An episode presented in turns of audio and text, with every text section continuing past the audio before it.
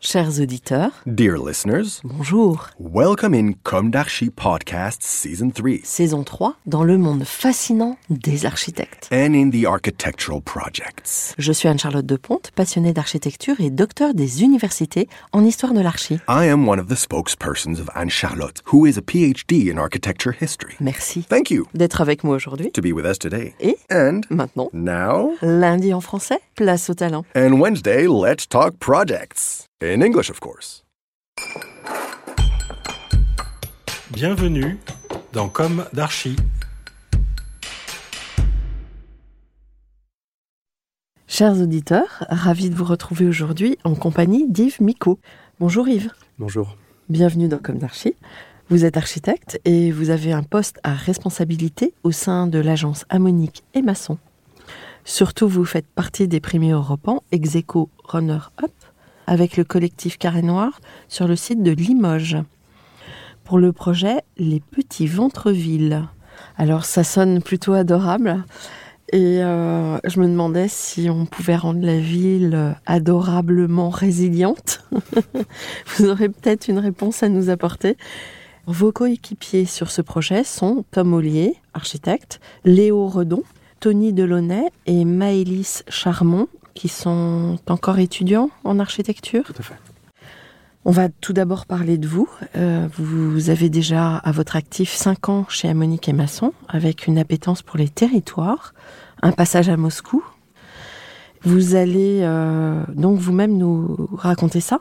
On va commencer par le début. Quel est votre parcours? Quelle a été votre jeunesse? Où s'est ancrée votre envie d'architecture? Quelles ont été vos études? Euh, donc, euh, bah, merci tout d'abord pour l'invitation. C'est très honorable et généreux de votre part de, de nous recevoir, enfin de me recevoir euh, au nom du collectif que nous représentons avec donc mes collègues, amis et camarades que vous avez cités. Je suis le seul de l'équipe à être domicilié à Paris, donc c'était un peu compliqué pour le reste de l'équipe de venir. D'accord. Bah, en tout cas, merci à vous d'être venu. Et donc, euh, bah, me concernant mon parcours, euh, ma relation à l'architecture, elle a commencé au lycée. C'était courant 2009, je crois bien, ou même un peu plus tôt. J'ai rejoint une filière post-brevet de brevet de technicien de collaborateur d'architecte. Donc, qui nous permettait d'avoir euh, une approche un peu d'un métier, euh, tout de suite une approche un peu professionnelle dans un cursus de bac plus ou moins général. Et, euh, et j'ai commencé par du dessin industriel, euh, la- l'affinité du rotring, du calque, euh, voilà tout ce qui était un peu dans, la nature du métier de l'architecte d'une autre époque aujourd'hui maintenant. Mais j'ai eu un premier pied dans, cette génération d'architectes qui grattaient vraiment sur table à dessin. Donc c'est là qu'a commencé mon parcours. Et suite à cette formation en trois ans au, lycée Arago à Reims, en Champagne-Ardenne, puisque je suis né en Champagne-Ardenne, à Châlons-en-Champagne. Euh, j'ai eu la chance et l'opportunité de pouvoir suivre euh, une continuité de mes études en école d'architecture. C'est-à-dire qu'à à, l'issue de, de ce brevet de technicien, les, les différentes orientations possibles étaient orientées soit dans le génie civil, dans ce qui était proche du BTP. On était formé à des dessinateurs, des collaborateurs d'architectes pour des bureaux d'architecture. Aujourd'hui, c'est une formation qui s'est complètement perdue. Ça a été fermé par Nicolas Sarkozy. Je fais partie d'ailleurs de la dernière génération de diplômés français de brevet de technicien. Et donc, euh, voilà, j'ai continué mon parcours à l'école d'architecture de Clermont-Ferrand pendant cinq ans à Clermont-Ferrand et en effet une sixième année euh, de voyage universitaire à Moscou, où j'ai pendant un an travaillé à l'Institut d'architecture de Moscou euh, pour euh, ma quatrième année d'études, celle de Master 1 euh, post-licence. Donc, vous avez vécu un an à Moscou. Tout à fait. J'ai vécu un an à Moscou, pas trop loin du parc Gorky, dans le, ce qu'on appelait un obchégitier, qui est en fait le campus universitaire des, des étudiants en architecture de, de Moscou. C'est une expérience formidable. Et, et ce qui m'a attiré finalement dans, à aller là-bas, c'était puisqu'à l'époque j'étais dans un domaine d'études qui était très orienté sur l'urbanisme, et je trouvais que là-bas, bah, il y avait un regard sur l'urbanisme qui est complètement différent du nôtre, notamment sur la manière dont les voiries sont traitées en centre-ville. On, a, on fait face à des autoroutes urbaines en centre et à des petites nationales pour connecter les, les différentes villes, la densité des logements, euh, l'histoire de la construction de ces territoires. Enfin, Voilà, c'est quelque chose que je trouvais très intéressant d'aller voir en fait in situ, et Ça vous a enrichi? Énormément. Énormément, euh, autant d'expériences, de pratiques, de parcours, d'architecture, d'espace, mais aussi de rencontres, qui m'ont permis d'avoir un regard différent de celui que j'aurais pu avoir, prétendre avoir avant d'y aller. Quoi. Ça fait longtemps que vous Euh, en 2015. Donc Ouais. euh, ça fait un, un petit moment maintenant, oui. Ouais, sept ans. C'est ça. Ça a dû euh, terriblement euh, vous frappez, ce tout à, conflit Tout à fait, d'autant plus qu'aujourd'hui, bah, je partage euh, ma vie avec euh, ma compagne qui est russe. Et donc, du coup, bah, forcément, ça, ça, a eu un impact aussi euh, très, très fort euh, en ce moment, puisque bah, du coup, je partage aussi toute cette culture au quotidien. Et, euh, et voilà, la situation, Ouais. elle, est, elle est difficile et pour les Russes et pour les Ukrainiens, Bien puisque sûr. ni l'un, les uns comme les autres n'ont rien demandé, en fait, pour la plupart. Et même si les plus grandes victimes à ce jour sont les Ukrainiens, bah, les beaucoup de familles russes entretiennent des relations familiales, notamment avec des Ukrainiens. Ils sont tous au moins un cousin, un parent, quel- quelqu'un de plus ou moins proche. Donc c'est c'est assez difficile. Bon, bah, oui, souhaitons que l'issue euh, soit trouvée rapidement. C'est Mm. ça. Pour conclure, voilà, Moscou, c'était une expérience formidable, de, autant sur le plan euh, social, humain que architectural. Et, et ça a eu en effet un impact aussi sur ma vision aujourd'hui euh, de, de- de la pratique du métier et, et la manière dont on conçoit euh, les projets. Forcément, bah, il y a toujours une attention, un souvenir, une image, un, un moment, un lieu qui va nous, nous, nous- nous remettre en parallèle d'une idée, d'un propos, et dans lequel on va essayer de, de tirer des, dire, forces pour le projet. quoi.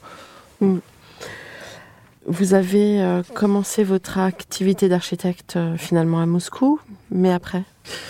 Alors après, ben, euh, je suis rentré, donc après mon voyage à Moscou, je suis rentré en France finir ma dernière année donc, de Master 2 euh, à l'école d'architecture de Clermont-Ferrand, Master Evan, qui est entre ville, architecture et nature. Et donc le lien avec l'urbanisme, c'est que c'est un, un domaine d'études qui a été fondé par Frédéric Bonnet. Et donc voilà, un, expert en urbanisme, si je puis dire, et qui nous a transmis euh, via les enseignants à qui il avait transmis initialement cette passion pour l'urbanisme et euh, voilà, qui s'est traduit euh, donc, par ce voyage à Moscou, puis ce retour en France, et donc à la fin du diplôme, une orientation dans une, dans une agence d'architecture qui fait aussi bien de l'architecture de l'urbanisme, enfin qui traite un peu de ces échelles de la ville, de la métropole. Et euh, ma première expérience professionnelle euh, de salarié, donc euh, post-diplôme, chez Amonique et Masson, elle s'est faite au travers des grands projets IMGP, Imaginons le Grand Paris, et j'ai eu l'occasion de pouvoir travailler sur le site de Playel et sur le site de Marne Europe. Et donc c'était des projets formidables puisqu'on était tout de suite en fait en équipe, en collaboration avec des- d'autres grandes boîtes d'architecture, notamment MVRDV, notamment il y avait BIC. il y avait- Et en fait de se dire que voilà, on sort de, de l'école d'archi, on arrive dans une agence d'architecture, on a l'occasion de travailler sur des, des projets qui relèvent un peu de l'utopie des projets étudiants puisqu'on est là vraiment pour proposer des idées novatrices, on a, on a un cahier des charges qui est défini, mais on a une liberté de proposition qui est assez exceptionnelle dans ce cadre. Oui, même dans la programmation. Bien sûr, puisque Ouais. c'est nous aussi Mm. qui, qui participons à la programmation. Donc là, on a un vrai rôle d'urbaniste. Et euh, voilà, c'était vraiment une expérience fascinante. Et d'autant plus que les projets qu'on avait pour habitude de prendre en référence en tant qu'étudiant pour expliquer des propos, euh, montrer les parallèles entre des démarches, et ben là, on était en collaboration tout de suite avec ces, ces personnes-là. Et c'était formidable. Ça aboutit ces projets ou c'est resté euh, Malheureusement, pour notre agence, euh, on n'a pas eu d'issue positive euh, sur les deux euh, grands paris, mais forcément, après, ça a tissé du lien, ça a généré des contacts. Et ce qu'on pourrait considérer comme un échec de, découle toujours de nouvelles opportunités, donc c'est toujours positif. Ouais. Euh, Donc, euh, dans cette agence, vous travaillez sur les projets urbains. Vous pouvez peut-être pas en- vous étendre, mais euh, C'était un peu une exception finalement le- en termes d'urbanisme, ce type de projet. Euh, pour la plupart des commandes euh, auxquelles on répond ou des concours sur lesquels on postule, on est quand même plus dans un propos architectural qu'urbain, même si, en tout cas ma, vision, celle du collectif également, elle est de ne jamais dissocier l'urbain du projet, d'avoir toujours euh, euh, en mémoire et, et- et en conscience le fait qu'on s'inscrit dans un environnement et même si on ne nous demande pas de travailler sur celui-ci, on se doit d'être en harmonie avec celui-ci quoi qu'il arrive. Et donc, euh, voilà, c'est un peu la posture qu'on a. Donc, on a toujours une relation à l'urbain. Même parfois, on travaille aussi avec ben, les, les urbas de la ville, puisque quand on travaille notamment dans des ZAC, on a les urbas avec qui on, on- on partage les avancements du projet. Des fois, on peut les faire réintervenir sur la manière dont l'espace public autour du projet il est traité pour qu'il soit justement plus en accord avec le projet dans son développement. Voilà. Donc, euh, est-ce que aujourd'hui vous avez le sentiment d'avoir accompli ce que vous imaginiez quand vous êtes sorti de l'école? Alors, vous êtes encore Oui, très, avec cinq ans très d'expérience. je, je pense que le sentiment d'accomplissement, il... enfin, à mon sens, je, je pense pas qu'il arrive en fait dans cette carrière d'architecte, puisque on est en perpétuelle évolution, on est tout le temps remis en question. Et même, je pense, quelqu'un qui a plus de 60 ans, 40 ans de pratique, je ne sais pas s'il pourra penser un jour qu'il a accompli quelque chose. Il y aura toujours un sentiment de ah j'aurais pu faire différent, j'aurais peut-être dû faire autre chose. Avec le recul, les pratiques évoluent, les milieux évoluent. Ou alors j'ai encore ça à faire? Ou j'ai encore ça à faire, mais on aura toujours quelque chose à faire. C'est un peu le, le fondamental du métier. Oui. Alors finalement, l'histoire de vos projets, c'est essentiellement à Monique et Masson. Euh, Côté professionnel, oui. J'aurais quand même aimé, avant qu'on aborde le projet européen, que vous me donniez votre point de vue sur la ville verticale, parce que je crois qu'il y a quand même euh, pas mal de projets. Et en même temps, vous appartenez à une génération d'architectes où vous avez euh, la question de la durabilité, de l'écologie chevillée au corps. Et ça m'intéresse d'affiner les points de vue. Il y a un moment où, la ville verticale apporte aussi des réponses. Donc, Enfin, en ce qui me concerne, je pense que c'est une bonne chose, la ville verticale. Après, tout dépend une, fois de plus de comment elle est, elle est faite. Et euh, faire du vertical pour faire du vertical, c'est-à-dire pour empiler euh, des logements les uns sur les autres dans, dans une course euh, à la rentabilité, à, la ruée vers l'or de la moindre parcelle de foncier, c'est une mauvaise chose. Par contre, si on compare avec ce qui se passe aujourd'hui, notamment en périphérie, dans les milieux ruraux, sur la question de l'étalement urbain qui est pour la plupart du temps désastreuse, en effet, la question de l'empilement des fonctions, des usages, pour libérer justement de l'espace libre et non bâti, elle me paraît essentielle. Maintenant, c'est une question de mesure, d'équilibre. Euh, il y a des milieux où c'est pas possible et des milieux où il faut vraiment le mettre en avant. Je pense que c'est c'est vraiment chaque territoire a ses spécificités. Nous, justement, l'intitulé de notre collectif, il s'appelle ITERA, donc Introspection des territoires euh, anthropiques. Et c'est une manière pour nous de définir un peu cette approche où on considère que chaque territoire est une forme d'organisme vivant avec sa conscience et aussi son inconscience, et pour lequel on doit tout le temps être en introspection, réfléchir à définir quelle est l'identité d'un lieu, quelles sont ses ressources, quels sont les facteurs qui le définissent. Et c'est autour de toute cette articulation de, de, cet ADN en fait d'un milieu qu'on peut définir au mieux l'avenir vers lequel le tendre en fait. Je pense que et donc la ville verticale je dirais de manière générale, oui, pour préserver les espaces aujourd'hui qui, qui, se font grignoter, les espaces libres, les espaces naturels, tous les espaces non bâtis aujourd'hui qui disparaissent de plus en plus. Euh, pendant mes études, on avait un, de nos profs qui nous avait dit, alors je ne sais pas si c'est encore d'actualité, que tous les 10 ans, en France, on perdait l'équivalent d'un département en fait euh, en surface non bâtie, enfin de surface agricole, surface naturelle, c'est énorme. À, propos d'une surface bâtie. Donc mmh, oui, on, on, se dit que si on continue de cette manière, euh, à terme, bah, Qu'en est-il des espaces verts, des espaces Et aujourd'hui, avec la résonance des questions écologiques, c'est des choses pour lesquelles on est obligé de respecter cette conscience, ces objectifs, et, nous, ça sera jamais détaché de notre démarche. Mhm. Donc, euh, que ce soit dans le cadre d'Europan ou alors après dans le cadre de, de, l'agence où c'est beaucoup plus compliqué puisqu'on est moins sur de, comment dire, on est moins dans l'expérimentation, dans la proposition, à essayer de convaincre des, des, des jurys, des élus que nos idées, elles sont plus intéressantes sur ce territoire. On est plus dans l'objectif de répondre à une commande mais quand bien même, parfois, on arrive à, dire, bon, là, vous êtes un peu trop gourmand. Nous, on pense que euh, à cette échelle, on peut pas se permettre de faire plus que ça parce que ça se fait au détriment de, de, ce qui se passe autour, au détriment des futurs acquéreurs ou locataires. Et donc voilà, il y a toujours un peu l'échelle du compromis, de la discussion. On essaye toujours d'avancer pour pour euh, être dans la préservation au maximum euh, et de générer des espaces euh, qualitatifs au possible, que ce soit et pour les riverains et pour les futurs occupants des lieux. Avec une empreinte carbone, si possible. Ça, on essaye de choisir les, les bons matériaux, de, de, privilégier les ressources locales, l'économie circulaire, tout ce, tout ce type de propos. Finalement, l'architecte, le rôle de l'architecte, c'est ça, c'est d'être un peu d'agir comme un, du poil à gratter? Je pense qu'on a un métier humaniste. Je pense que le métier d'architecte est un métier humaniste et qui doit se faire par empathie. C'est-à-dire qu'on doit être capable de se mettre dans, dans la situation de tout un chacun pour réfléchir à l'environnement. C'est-à-dire que souvent, euh, en tout cas, je pense que c'est ce qui fait défaut, c'est souvent on, fait un projet, on, une fois qu'il est fini, on l'oublie. Et puis si on n'habite pas le territoire, bon, on se dit, oh, je vais faire un bel objet, les gens sont probablement contents, mais mais ça dépasse pas cette, philosophie. Dans le cadre d'Europan, ça a été vraiment le, fait de pouvoir approfondir et de s'imaginer vraiment au, plus proche de chacun comment il pourrait percevoir notre proposition, nos idées. Est-ce que c'est la personne quand elle traverse le site? Est-ce que c'est la personne quand elle y habite? Est-ce que c'est la personne qui passe devant en voiture parce qu'elle va au boulot? C'est vraiment essayer de se mettre dans la peau de chacun et d'essayer d'imaginer qu'est-ce qu'il va penser et qu'est-ce qu'on va pouvoir lui offrir au travers de notre projet. Voilà, je pense que c'est un peu ça aujourd'hui la démarche, hein, dans mm. notre posture en tout cas. Alors, le fameux projet Europan, les petits ventres-villes à Limoges. Vous pouvez, euh, au nom de l'équipe, euh, en parler Oui, alors euh, bah, tout d'abord le titre. Le titre. Les Petits Ventreville. Ça do- C'est super comme titre. C'est, on doit ce titre-là à Tom Ollier et Léo, qui sont tous deux en fait limogeaux de base. Donc, pour reparler un peu de l'équipe tout d'abord, parce que oui, peut-être. j'ai, Ouais, très peu parlé d'eux. donc, on s'est tous rencontrés à l'école d'archi. Et c'est euh, donc Tony Delaunay, euh, mon fidèle ami, euh, qui a été un peu le liant de ce groupe-là, puisque euh, il a eu un parcours segmenté. Qui, euh, il a commencé ses études avec moi, a fait un petit break pour voilà découvrir, voyager, explorer d'autres milieux, pour finalement revenir et terminer. Et en fait, on s'était recroisés il y a un an ou deux, puis on s'est dit putain, ce serait génial qu'on se fasse un Europa ensemble. Et donc, euh, on s'est remis ensemble. Avec Tom, on se connaissait aussi de l'école. Et puis, euh, par procuration, euh, ben, on a rencontré Maëlys et Léo. Enfin, pour ma part, je les connaissais pas avant de former ce groupe-là. Et donc, ça a été une synergie qui s'est faite autour de valeurs communes qui nous ont été un peu partagées et enseignées à l'école de Clermont-Ferrand. Voilà, toutes ces valeurs dont, dont je viens de parler avant, sur le côté un peu humaniste de, du métier d'architecte et, une vision un peu commune de ce que doit être finalement notre métier, quel est notre devoir au travers de l'exercice de la profession. Et donc, le choix de Limoges s'est porté sur le fait qu'on avait deux Limogeaux dans l'équipe qui connaissaient très bien le territoire, qui en étaient fiers et amoureux.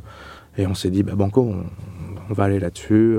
En plus, c'était en périphérie de Clermont, enfin pas très loin. Et donc, euh, vu que tous les membres du groupe, sauf moi, sont issus euh, région centre-Auvergne, euh, voilà, ça a, été, euh, ça a été le choix qui a été retenu. Stimulant.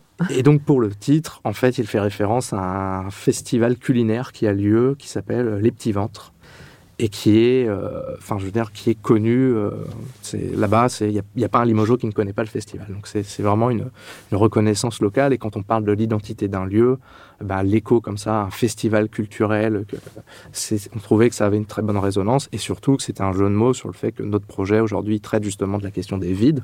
Donc quand vous parlez tout à l'heure de densité de la ville verticale, Là, c'était pas le sujet de faire une ville verticale, mais c'était le sujet de comment on génère des vides, puisqu'aujourd'hui, nous on considère que c'est les vides qui fabriquent la ville. C'est autour des vides qu'il y a des espaces d'activité, des animations, des activités à rez-de-chaussée, que ce soit des fois des parcs ou des fois des vides urbains, des places minérales. Mais la concentration d'activité, elle se fait souvent à travers des vides dans les villes. Et là, le sujet, ça a été sur Limoges, de se dire qu'on a une, figure territoriale qui est le- les, les bords de Vienne, qui traverse la ville, qui coupe la ville en deux, entre la ville historique et un peu la ville pavillonnaire. Et aujourd'hui, en fait, même cette ville historique, euh, son étalement urbain n'est pas favorable finalement à, créer euh, une liaison euh, assez franche et directe avec ce- ce- cet élément géographique très important. Et donc, l'idée pour nous dans, ce projet, ça a été de, développer tout un, microcosme d'espace public, de vide, d'essayer d'aller révéler finalement des espaces qu'on pensait peu traitables ou difficilement traitables, comme ça, par une succession de- d'actions, et donc de reconnecter la figure des bords de Vienne au centre-ville. Et donc, c'était de générer des, plein de micro-centralités, donc des petits centres-villes, et le festival culinaire Les Petits Ventres, on s'était dit Les Petits Ventres-Villes, c'était un, jeu de mots assez amusant qui expliquait à la fois bah, le fait qu'on se base sur des connaissances locales, territoriales pour produire un projet et en même temps, voilà, on a cette réflexion d'architecte urbaniste sur la question des vides, des pleins, des espaces et des pratiques. C'est un petit clin d'œil peut-être aussi euh, au film absolument génial de Peter Greenaway, Le ventre de l'architecte. Ça vous dit rien? Euh, si, et c'est la BO. Euh, Je n'ai pas vu le film, mais je connais très bien la BO. Malheureusement, c'est un très beau, très beau morceau de violon-piano. Ouais. Euh, enfin, je vous le conseille en tout cas. Alors, qu'est- qu'est-ce qu'il y aurait encore à dire peut-être sur ce projet? Euh, bah, ce qu'il y aurait à dire déjà, c'est euh, reparler un peu peut-être euh, la, philosophie à nouveau qui est celle du collectif et celle qu'on a mis dans le projet, qui est celle de, donc comme je disais, d'une architecture empathique qui se soucie du vivant, que ce soit le vivant humain, social ou même le, végétal, l'animal. C'est vraiment un- une architecture qui, se veut en adéquation avec les milieux et ça a été un peu une réponse je pense au, contexte qui nous a frappé un peu sur les cinq dernières années entre la crise des Gilets jaunes qui a révélé un peu au grand jour le fait que en France, finalement, il y a quand même un très grand phénomène de précarité, et notamment chez la classe euh, de, gens qui travaillent finalement. Et suite à ça, la crise Covid, qui nous a rendu compte que finalement, on était très dépendant de nos espaces et de nos lieux de vie, et qu'il y avait également des iné- inégalités urbaines, architecturales et sociales du fait du lieu où on réside, et, et qu'une personne qui était euh, confinée avec un, un rayon de circulation à un kilomètre euh, à Caen ou au Touquet, euh, ça devait être à peu près correct. Euh, par contre, celui qui est en banlieue périphérique ou en centre urbain métropole, euh, comme à Paris, et surtout avec voilà, des, surfaces de vie très réduites, ça n'a pas été la même difficulté, la même approche, je pense, de vie. Et donc pour nous, ça a été de, repenser à tous ces phénomènes voilà, qui nous sont arrivés, d'arriver à à faire d'un projet qui vient faire le lien et aider les gens à avoir de nouveaux espaces plus qualitatifs, avoir des nouvelles euh, sources d'activité, de nouvelles sources économiques.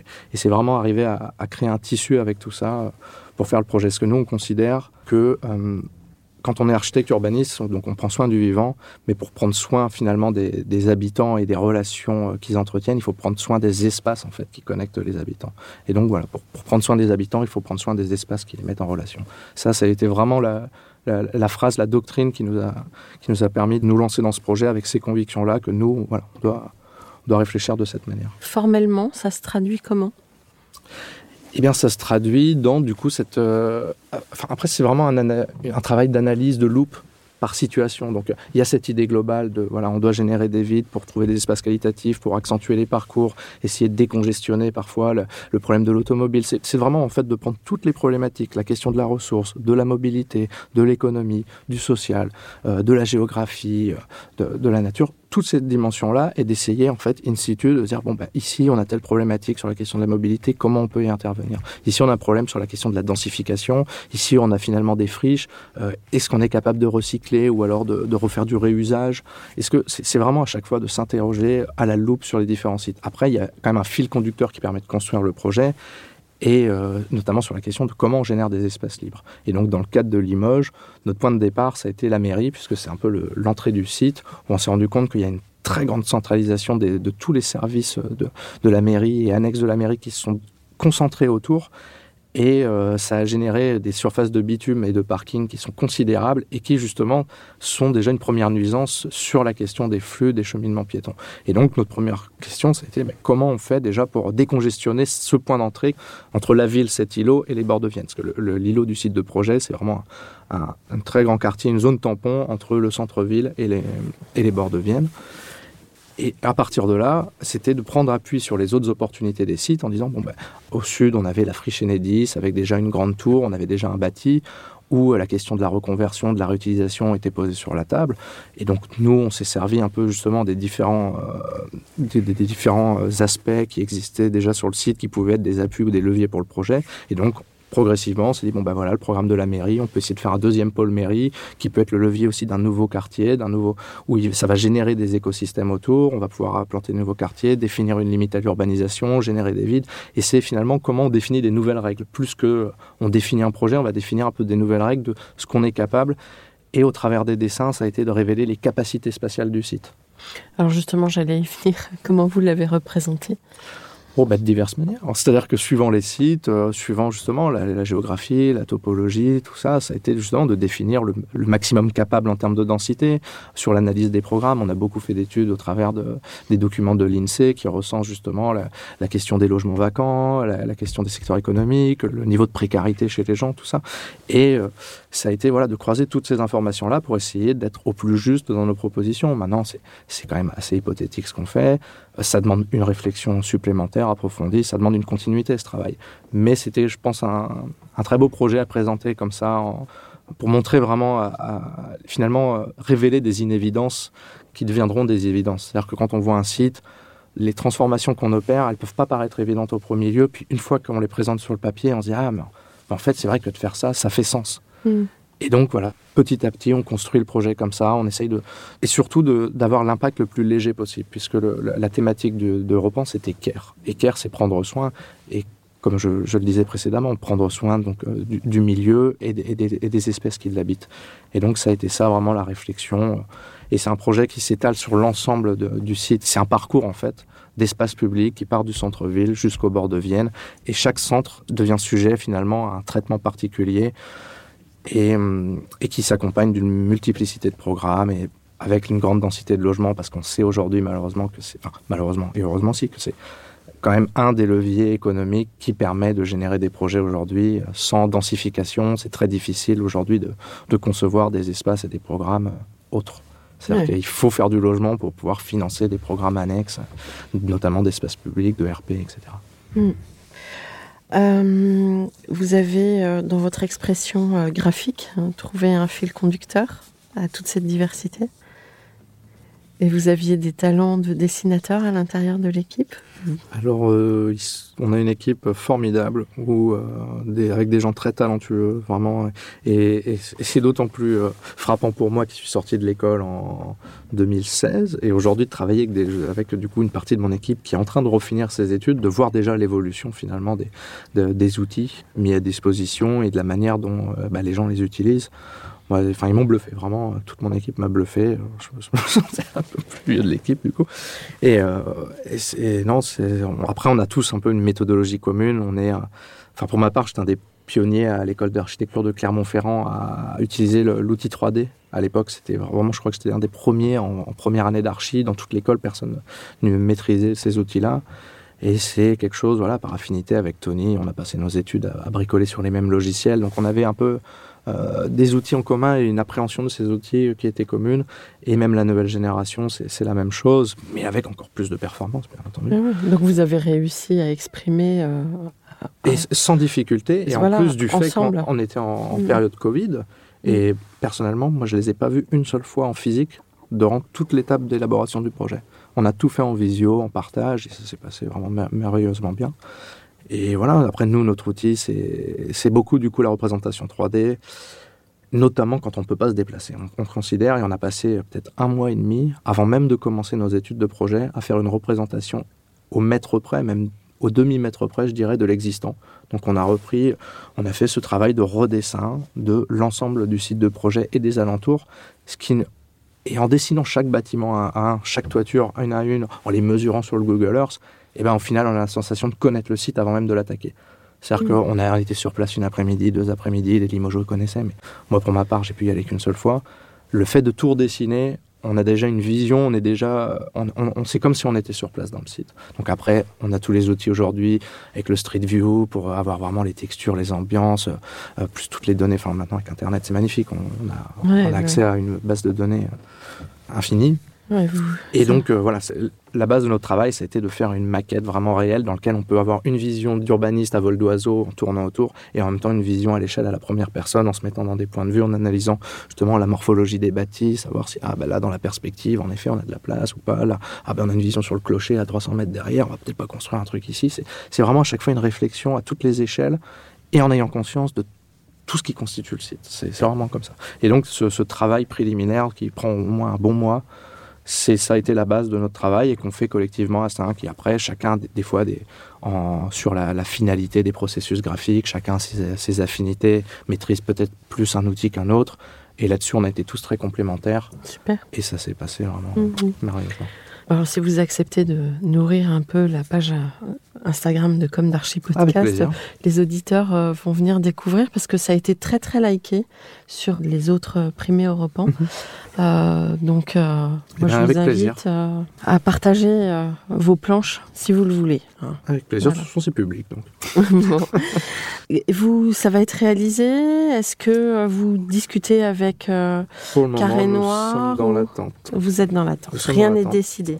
Après en effet on discute un peu avec Carré Noir puisque ce Ouais. sont euh, nos amis Ouais. Enfin, moi, je connais très bien euh, Nathanaël Pinard, qui est aussi le représentant de cette équipe. Et voilà. On- on- D'ailleurs, on avait fait l'Europan tous les deux ensemble avec Nathanaël de Carré Noir sur la session 15 Ah, à. Hobby. Malheureusement, Ah on n'a oui. pas, on n'a pas été sélectionné. Ça s'est pas joué de grand chose. Mais voilà. Et puis là, l'avenir a été fait, qu'on a formé d'autres équipes et que du coup, ça c'est surprenant de se retrouver tous les deux à nouveau euh, Oui. en Europan, mais en face à face. En face à face. Et d'ailleurs, j'invite tous les auditeurs à écouter de la saison 3 les épisodes hashtag 64 et hashtag 65 avec le collectif Carré Noir, Nathanaël Pinard et Marc Viau, qui racontent l'histoire de leur projet Europan sur le même site de Limoges. Voilà. Et c'est des projets qui sont plutôt complémentaires en plus. donc. Ouais, c'est ce que je ressens, vraiment. Euh, Est-ce que, comment vous imaginez l'avenir? Vous avez, euh, vous savez pas. Pour l'instant, vous êtes dans le L'avenir, temps ça présent. dépend de quel sujet, mais c'est vrai qu'on a vous, tellement de préoccupations Oui. au présent que bon, l'avenir, on s'y projette plutôt à court terme. Oui. Après, euh, ben, l'idée, c'est de, de continuer à pratiquer notre passion, de l'exercer, de s'épanouir en, en la pratiquant, et pourvu que ça dure. D'accord. Alors, vous êtes encore euh, fraîchement sorti de l'école, on va dire. Oui, Mais peut-être que vous avez des conseils à donner aux étudiants qui arrivent. oui, oui, ou oui. oui. Qui sont en plein dedans. Plutôt, et puis euh, dans mon expérience d'étudiant sur mes dernières années, j'ai eu l'occasion et la chance de pouvoir faire du monitorat, et donc déjà d'avoir un petit, euh, un petit pied euh, dans, la pédagogie, dans l'enseignement. J'avais trouvé cette expérience formidable, et surtout cette relation aux étudiants, même si j'étais encore étudiant au moment où on est là en train de donner des avis et des conseils aux étudiants, aujourd'hui avec encore plus de recul, je leur dirais, euh, soyez passionnés, vivez de votre passion, si vraiment... vous avez euh, cette chose en vous qui vous anime quand vous dessinez, quand vous représentez un espace et, et cette satisfaction de l'objet fini une fois que voilà vous avez sué à, finir euh, dans les échéances et on sait que c'est pas toujours évident à l'école de répondre aux échéances, d'imprimer les trucs, de, voilà. Et à la fin, si, vous avez ce sentiment de fierté du travail accompli, d'être allé au bout de vos moyens, d'avoir donné toute votre énergie pour accomplir euh, un projet, c'est que c'est fait pour vous. Je pense que voilà, si vous êtes passionné, allez-y. Bon, euh, des fois c'est fatigant, c'est c'est pas toujours facile, c'est c'est beaucoup de stress, d'anxiété, de fatigue.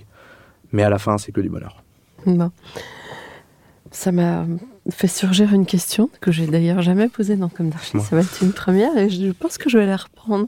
Quels sont vos héros ou quels seraient vos héros si vous en avez? Il y en a plein ou pas ou... Je dirais c'est des héros anonymes. Ouais. C'est j'aime pas tant la personnification, c'est Ouais. plus euh, des objets qui m'ont fasciné ouais, ou des, des lieux euh, dans lesquels on garde un souvenir et, et comment dire Où est-ce qui vous inspire? Oui, c'est plus. Enfin, je- je- en fait, je parlerai pas d'héros, c'est plus finalement une expérience de vécu euh, qui forge des convictions euh, au cœur de la pratique, puisque nous, on est là pour fabriquer des espaces, fabriquer des lieux, et c'est plus un souvenir euh, d'un- d'un échange, d'un lieu, d'un souvenir, de quelque chose qui aujourd'hui est- fait partie, comment dire, de, de, de- je sais pas comment expliquer ça. En héros, f- je dirais c'est quand même la génération des architectes du Bauhaus, donc euh, Gropius euh, et toute la clique. C'est vrai que c'est nous, c'est un peu la doctrine qui nous a été enseignée euh, à Clermont-Ferrand et l'idée d'une architecture et sociale et en même temps qui mettait en avant tous les savoir-faire, qui était un peu l'orchestration de l'artisanat, des savoir-faire, des arts. Et aujourd'hui, voilà, de, de dire que l'architecte, l'architecte, c'est pas le rôle un et unique euh, du mec qui arrive, qui fait son bâtiment et voilà. Mais non, mais en fait, c'est juste un chef d'orchestre de tout un tas de savoir-faire. Et c'est ça qu'il faut avoir conscience aujourd'hui. Et c'est ça qu'il faut remettre aussi en avant. Je pense que ça s'est un peu perdu. Et voilà. Donc oui, ces gens-là, on, on c'est pas des héros, mais c'est des gens qui ont marqué finalement notre vision euh, aujourd'hui et la pratique non, telle qu'on la conçoit aujourd'hui. Voilà. Un mot de la fin? Euh... je sais pas, en tout cas, euh, merci de m'avoir euh, invité sur votre podcast. C'était très intéressant d'échanger avec vous, puis de, voilà, de partager des idées. Bah, Avec grand plaisir. J'aime toujours avoir euh, des équipes euh, jeunes et conquérantes, mais pas dans le mauvais sens du terme. Ça. Voilà, mais merci d'être venu, d'avoir répondu à l'invitation. Chers auditeurs, merci pour votre écoute. Euh, Rendez-vous la semaine prochaine pour un nouveau Comme d'Archie euh, en français. D'ici là, n'oubliez pas la version en anglais et prenez soin de vous. Au revoir.